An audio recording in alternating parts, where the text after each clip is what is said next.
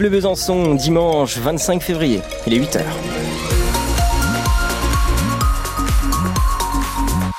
Les infos tout de suite avec Léa Giraudot. Bonjour Léa. Bonjour Louis, bonjour à tous.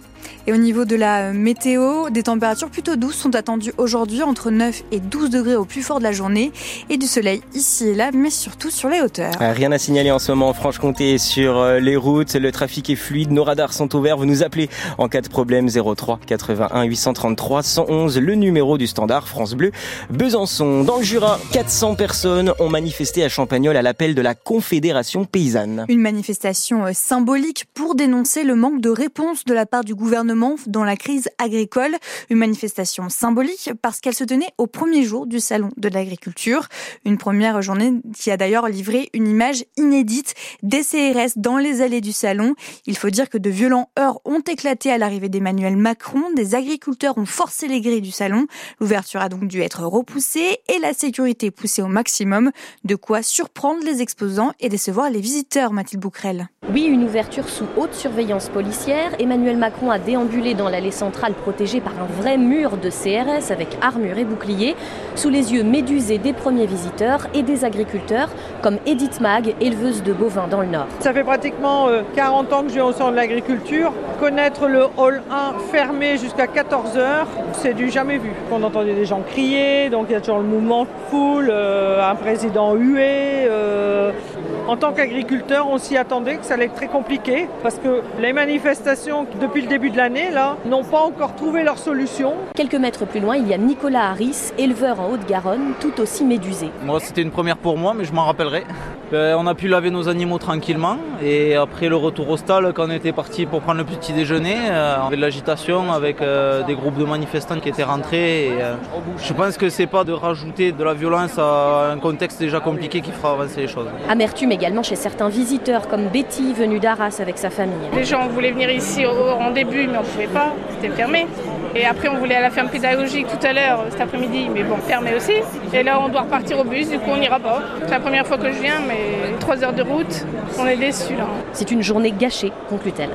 Un reportage de Mathilde Bouquerel. Et dans cette cacophonie, Emmanuel Macron a fait des annonces. Pendant un débat de trois heures avec des représentants syndicaux, le, le président a notamment annoncé la fixation d'un prix de vente plancher pour les agriculteurs, ainsi que l'élévation de l'agriculture au rang d'intérêt général majeur. Des annonces à retrouver en détail sur francebleu.fr Besançon. Après deux années de guerre en Ukraine, les associations de soutien au peuple ukrainien dressent leur bilan. C'est le cas des convois solidaires, 100 tonnes de dons envoyés en 2022, soit près de 2 millions d'euros. En 2023, des bénévoles de l'association sont même allés sur place. Ils ont apporté des filtres pour purifier l'eau. Ils ont aussi formé euh, à la maîtrise du drone pour rechercher des disparus, par exemple. Et pour cette année, l'association prévoit d'envoyer un bus médicalisé sur place, un bus Jinko donné par le Grand Besançon.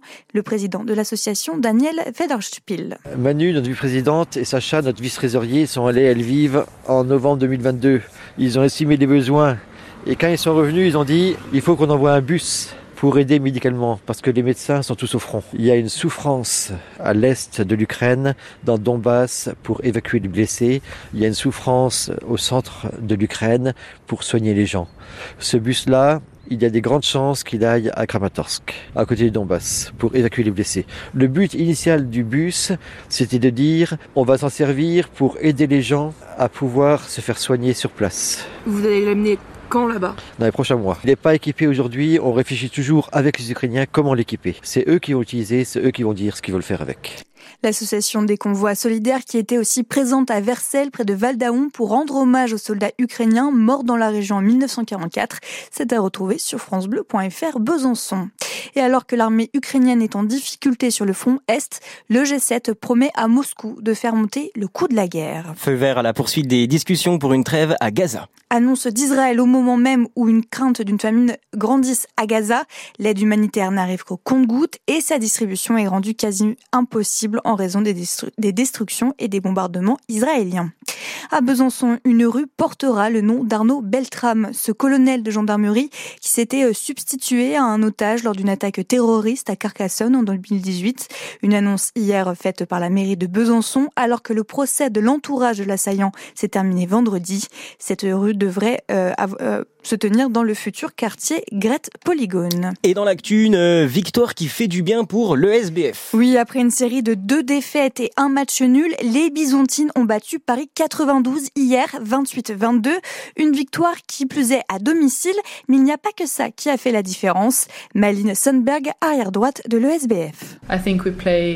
Je pense qu'on a joué avec beaucoup plus d'agressivité qu'au match contre Chambray. On s'est battus les unes pour les autres.